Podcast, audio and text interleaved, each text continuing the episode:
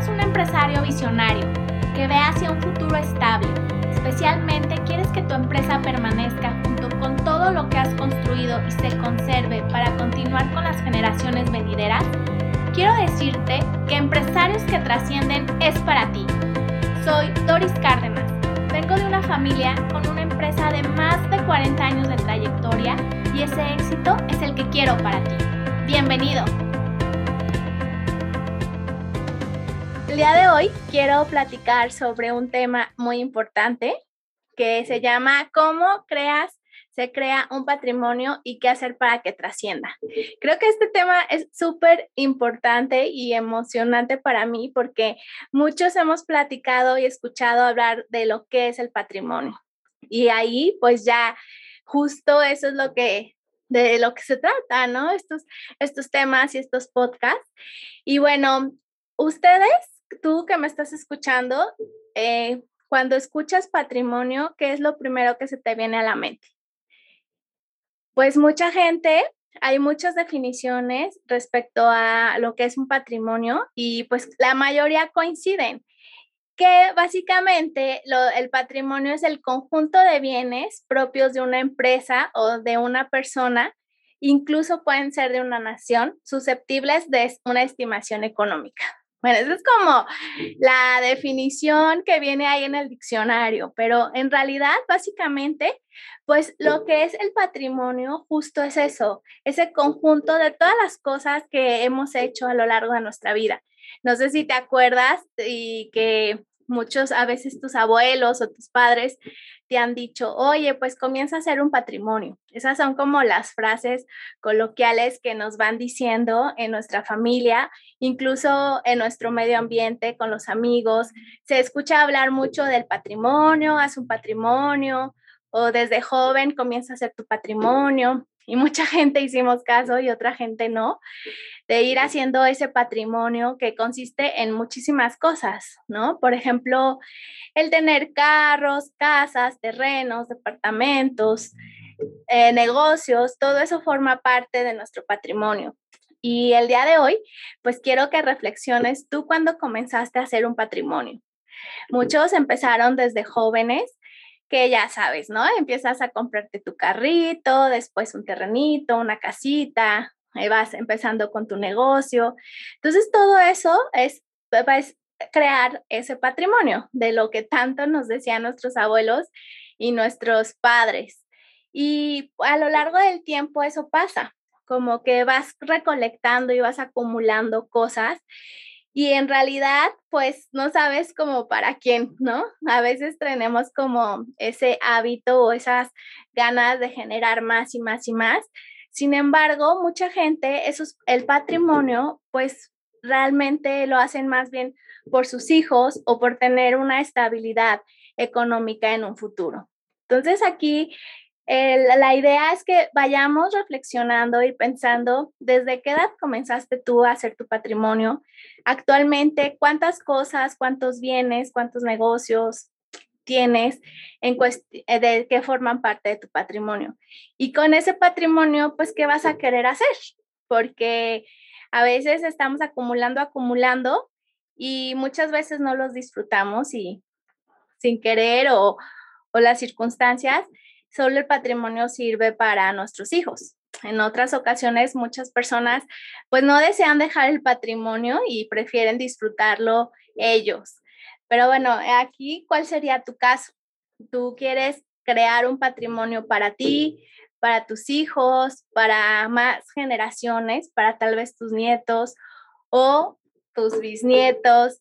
Entonces, bueno, a veces son cosas que sí planeamos conscientemente y a veces simplemente se van dando las cosas. Mucha gente pues ya tiene un patrimonio familiar, son familias pues que eh, van transmitiendo esos bienes o ese patrimonio de generación en generación. En tu caso, ¿tú recibiste alguna herencia o tú, eh, tú tienes como un patrimonio familiar de, de muchos años atrás? ¿Y qué pasaría? ¿Tú quisieras también dejar un patrimonio para tu familia? Por ejemplo, bueno, yo ahorita pues estoy soltera y no tengo hijos, pero en realidad sí visualizo como el dejar un patrimonio. Yo la verdad, pues no tuve la tía rica de que me heredó gran grandes bienes o empresas o dinero. Si acaso, bueno, algunas de mis tías sí me este, heredaron algunas joyas, que eso está padre, ¿no? Las joyas de la familia, pero a mí sí me gustaría realmente ser como esa tía que, dice, que digan, ay, mira, gracias a mi tía, pues tenemos esto, hicimos esta empresa, o compramos esta casa, este terreno. De hecho, este fin de semana se me hizo súper simpático a mi sobrina de que estaba viendo Netflix, una como serie donde te dan tips para viajar y aparecían casas, ¿no? Entonces yo le decía, oye, ve esa casa en la playa, está padrísima. Y bueno, mi sobrina ya se visualizó ahí, de sí, ahí quiero pasar mi cumpleaños. Entonces, como, y yo le dije, oye, pues estaría padre que compráramos un terreno y, y construir una casa. Y la otra así como que dijo, a ver, no, yo quiero ir, ¿no?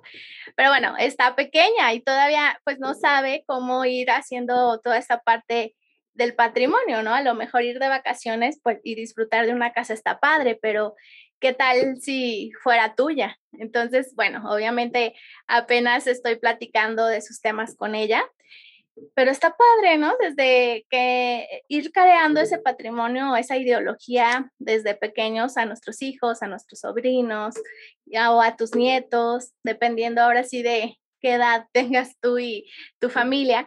Entonces, como eso está padre, ir creando un patrimonio y a veces te digo, lo hacemos consciente e inconscientemente porque tal vez ya tenemos como esa herencia de, de, la ideología de nuestra familia, o a lo mejor no, o a lo mejor nosotros somos la primera generación que va a hacer ese patrimonio. Entonces, aquí la idea es que mucha gente, el hablar de patrimonio, pues es qué les van a dejar a sus hijos o qué es lo que te va a dar tranquilidad financiera en un futuro porque la mayoría de las personas anhelan con crear un patrimonio.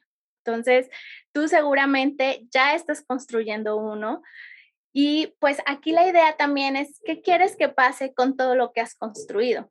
Por más que uno lo quiera gozar, pues hay circunstancias que no lo impiden, ¿no? A lo mejor una enfermedad, un accidente, algo que nuestros planes pues ya ese patrimonio, aunque queramos disfrutarlo al 100, ya no lo podamos hacer. O tal vez este, esa parte de, pues lamentablemente no nos vamos a llevar nada, ¿no? Acumulamos cosas, sin embargo, pues no, al final, pues nunca nos vamos a llevar nada. Entonces, a veces el acumular cosas o ir creando ese patrimonio habla un poquito pues de vanidad, ego, o a veces habla también de esa parte de heredar esa tranquilidad de que tu, familia no sufra o no, no padezca por cuestiones financieras. Entonces, como que visual, hay como muchísimas filosofías, hay ideologías, hay gente, como te digo, ¿no? Que no les interesa dejar nada, pero sin embargo, pues lo van a dejar. Y hay otras personas que pues sí quieren como dejar ese legado o esa parte material, pero también parte de tu patrimonio, pues podría ser todos esos valores, ideología que se viven en tu familia. Entonces el día de hoy estaría padre que pensaras qué es lo que tú quieres dejar como patrimonio en cuanto a bienes, en cuanto a valores, ideologías, estilos de vida, hábitos. Todo eso podría también ser parte de tu patrimonio. De hecho, bueno, hay una definición que, me gusta que dice que el patrimonio es algo que se refiere en el mundo corriente a los asuntos materiales y económicos. Es el conjunto de bienes como algo que se transmite a una de una generación a otra y se va heredando. Entonces, se entiende por patrimonio el legado, la herencia que sirve como un punto de partida para lograr mejores condiciones de vida que tiene conexión con la memoria la identidad, la cultura y así poder definir como patrimonio cultural. Esa es como una definición muy técnica de lo que es el patrimonio. Pero la parte de, legado y de mejores condiciones de vida, eso a mí fue la que me llamó la atención. Cómo, con lo que tú dejas, puedes hacer un cambio de generación a generación. A lo mejor, bueno, tú vienes de una familia de abolengo, pero a lo mejor no. A lo mejor tú vas a comenzar a hacer ese, a dar ese bienestar a tu familia, y las generaciones posteriores. Entonces, bueno, esta parte del patrimonio, pues es importante que lo vayas visualizando y también un seguro de vida forma parte de tu patrimonio, tus ahorros, todas tus inversiones en diferentes instrumentos financieros y sobre todo como ir creando esa educación financiera dentro de tu familia y, y también la parte de visualizar tu futuro financiera el futuro financiero tuyo como persona, como empresario, como jefe de familia o también como, eh, como mujer de familia, porque bueno, ahorita también hombres y mujeres pues aportamos a toda esta parte económica de las familias y de las empresas.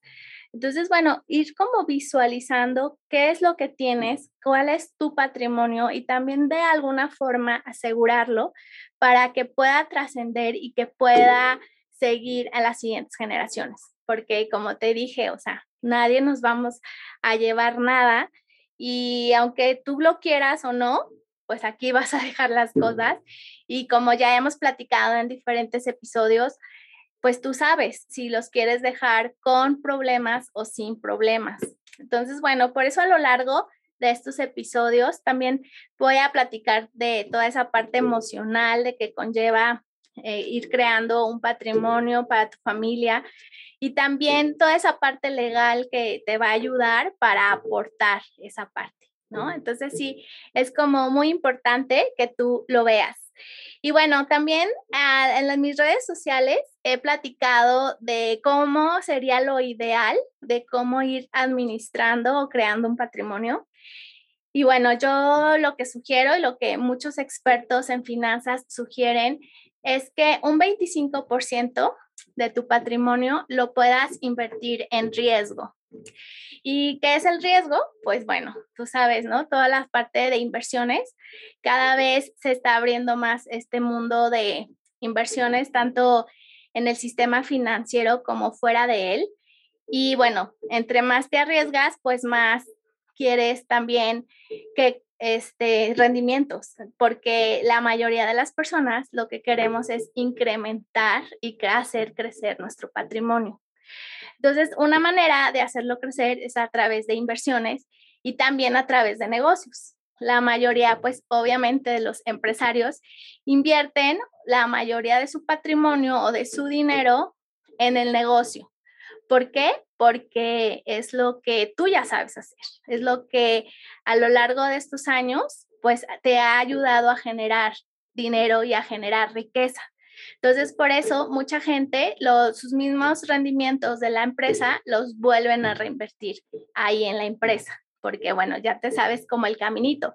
Y aunque es un riesgo, pues es un riesgo un poco más calculado, que tienes un poco más área de expertise. Entonces, bueno, esa parte también mucha gente lo invierte, pero invierte el 100% o un 90% o un 80%. Entonces, lo ideal o lo que sería como más proporcional sería que invirtieras solamente un 25% en cuestiones de inversiones y negocios. Eso sería como lo ideal. Otro 25% recomiendan que se invierta en bienes raíces. ¿Por qué? Porque los bienes raíces también obviamente forman parte de tu patrimonio y son los que van creando esa plusvalía y esa solidez. Va creciendo su valor a lo largo del tiempo y por lo general pues siempre te heredan o un terreno, una casa, o un edificio, un departamento, un local comercial. Entonces, eso es como algo sólido, algo tangible que tú puedes y que mucha gente pues le da mucha seguridad el tener pues bienes raíces porque bueno, dicen o mucha gente cree que en cualquier momento lo puede vender y pues ya le ganó. Sin embargo, pues ahí, ahí hay muchas cosas eh, implícitas, porque a veces cuando llega algo, una emergencia, una emergencia fuerte, como el poder salir de una enfermedad o de un accidente o incluso un fallecimiento, pues tú crees que rápidamente lo puedes vender. Sin embargo, pues sí, sí lo puedes vender, sin embargo, pues no cuando tú quieras y se puede llevar varios días, varios meses. Entonces eso te da solamente solidez, no hay liquidez en esos momentos tan complicados, incluso en el retiro. Mm, ahorita me estoy acordando de la mamá de una de mis amigas que es multimillonaria porque tiene hectáreas y hectáreas de tierra, se los heredaron su familia y son pues ocho hermanos a quien les heredaron esas tierras. Y bueno, tú, tú dirías, oye, esa mujer es multimillonaria porque pues su, el valor de todas esas terrenos es muy alto. Sin embargo, el día de hoy no tiene para comer. O sea, tiene la señora 65 años y no, o sea, le batalla para comer. Y dices, o sea, ¿cómo?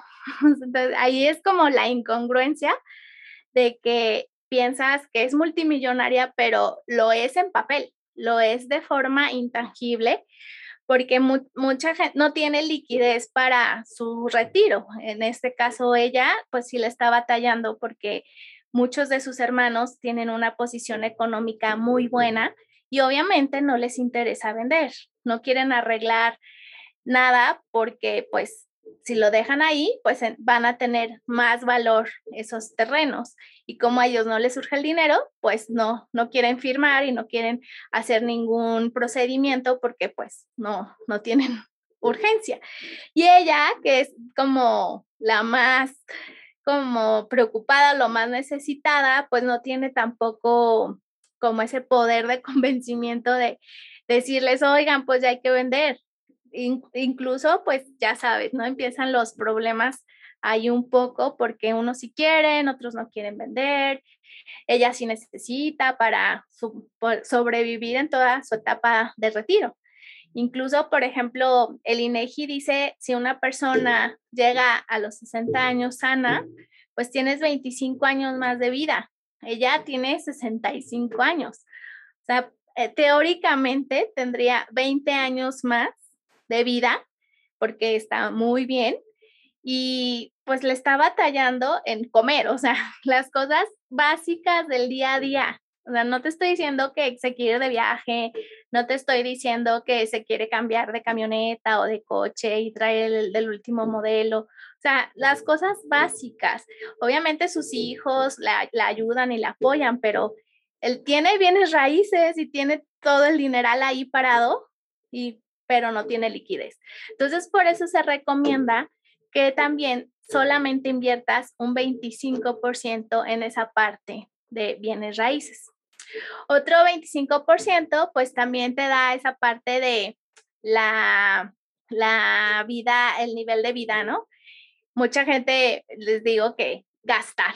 Y bueno, la idea es que gastes de una forma inteligente y también, pues digo, el, ser empresario, el tener una empresa, pues implica mucho estrés y también tienes que nivelar esa parte y darte un nivel de vida. Por eso trabajamos, porque pues no, no solo trabajamos para la empresa y para mantener a nuestras familias o a nuestros colaboradores, sino pues también esos gustitos que uno se quiere dar. Entonces, para tener una vida equilibrada, pues también se recomienda ese 25%, pues ya sabes, para irte de viaje, irte a comer al lugar donde quieras, cambiar tu coche, tu camioneta, pues el estilo de vida, ¿no? A comprar ropa, joyería, este, cuestiones de, pues, de moda, de celulares, todo eso que te da una vida placentera. Y otro 25% se recomienda que se invierta en cuestiones de seguridad, que sea como un blindaje. Ya tienes el riesgo, porque yo casi siempre he platicado de que con el dinero se hacen cuatro cosas. Primero, se genera, que en este caso, pues, son a través de un emprendimiento o de una empresa, se genera el dinero. Después se multiplica y también es importante, pues ya vimos gastarlo, pero también conservarlo. Mucha gente pues va generando patrimonio, vas generando bienes, vas generando negocios, vas generando más capital, pero también este es importante pues blindar todo lo que tú estás haciendo y ah, también hacerlo a través de inversiones seguras, porque a veces acumulamos, acumulamos y a la hora de que ya no estamos, pues alguien se lo tiene que quedar y a través, podría ser a través de un seguro de vida, pues tienes como la liquidez suficiente para esos momentos y más bien como complicados, ¿no? Que nadie planeamos, por ejemplo, una enfermedad, un accidente o tal vez el retiro, ¿no? Que mucha gente o muchos empresarios de repente por tener tu empresa ya te sientes seguro y crees que ah, de ahí vas a vivir tu vejez. Y bueno, esa es la idea, pero también si quieres que tu empresa trascienda, pues no la puedes descapitalizar tanto. Entonces sí tienes que ir planeando esa parte, ¿no? Y bueno, se pueden hacer a través de muchas estrategias. Un seguro de vida, si no te pasa nada, porque obviamente el objetivo del seguro es la parte de la protección, pero bueno, a lo largo de mi carrera me ha tocado más entregar cheques en vida que bueno, se convirtieron al fin en un ahorro y siempre los ahorros te dan esa tranquilidad de que pues tienes capital para hacer más cosas, tienes capital para invertir más, para conservar todo el nivel de vida que tú ya estás acostumbrado. Entonces, bueno, la idea es esa, como que visualices hoy que cómo, qué tienes ahorita de patrimonio, si a veces nada más estás acumulando, acumulando, acumulando, o si lo, lo estás disfrutando, porque también a veces eh, no, no sabemos disfrutar de la vida porque estamos tan enfocados en nuestra empresa o nuestro trabajo en el día a día. Entonces siempre el tener un equilibrio creo que es como sumamente importante. Y bueno, pues me encantó platicar contigo este tema. Espero que tú también me platiques un poco ¿Qué es para ti el patrimonio? Si solamente la parte de bienes, el dinero, la parte material, o también pondrías en tu patrimonio toda, todos esos valores, ideologías, filosofías. Entonces, bueno, creo que eh, estos podcasts, la intención que tienen es de hacernos reflexionar sobre lo que estamos haciendo, que todo lo que estamos haciendo pues también forma parte de ese patrimonio que queremos heredar y queremos dejar como legado en nuestra familia y en, la en las generaciones venideras. Bueno, voy a seguir tratando estos temas a lo largo de los siguientes episodios y me dio mucho gusto estar platicando esta noche contigo y espera los siguientes episodios donde vamos a ir desglosando y desmenuzando todas estas estrategias para que tú realmente cumplas con esa misión, el de ser un empresario que trasciende. Nos vemos en los siguientes episodios. Estoy muy feliz de que me hayas acompañado durante este episodio. Recuerda que puedes encontrarme y seguirme en mis redes sociales. Estoy en Instagram, Facebook y LinkedIn como Doris Cárdenas Ávida y también en mi canal de YouTube, donde podrás encontrar más contenido de valor para trascender en tu empresa. Y recuerda que te espero la próxima semana con un episodio más de Empresarios que Trascienden, el lugar donde podrás visualizar con éxito a tu empresa. Allí te espero.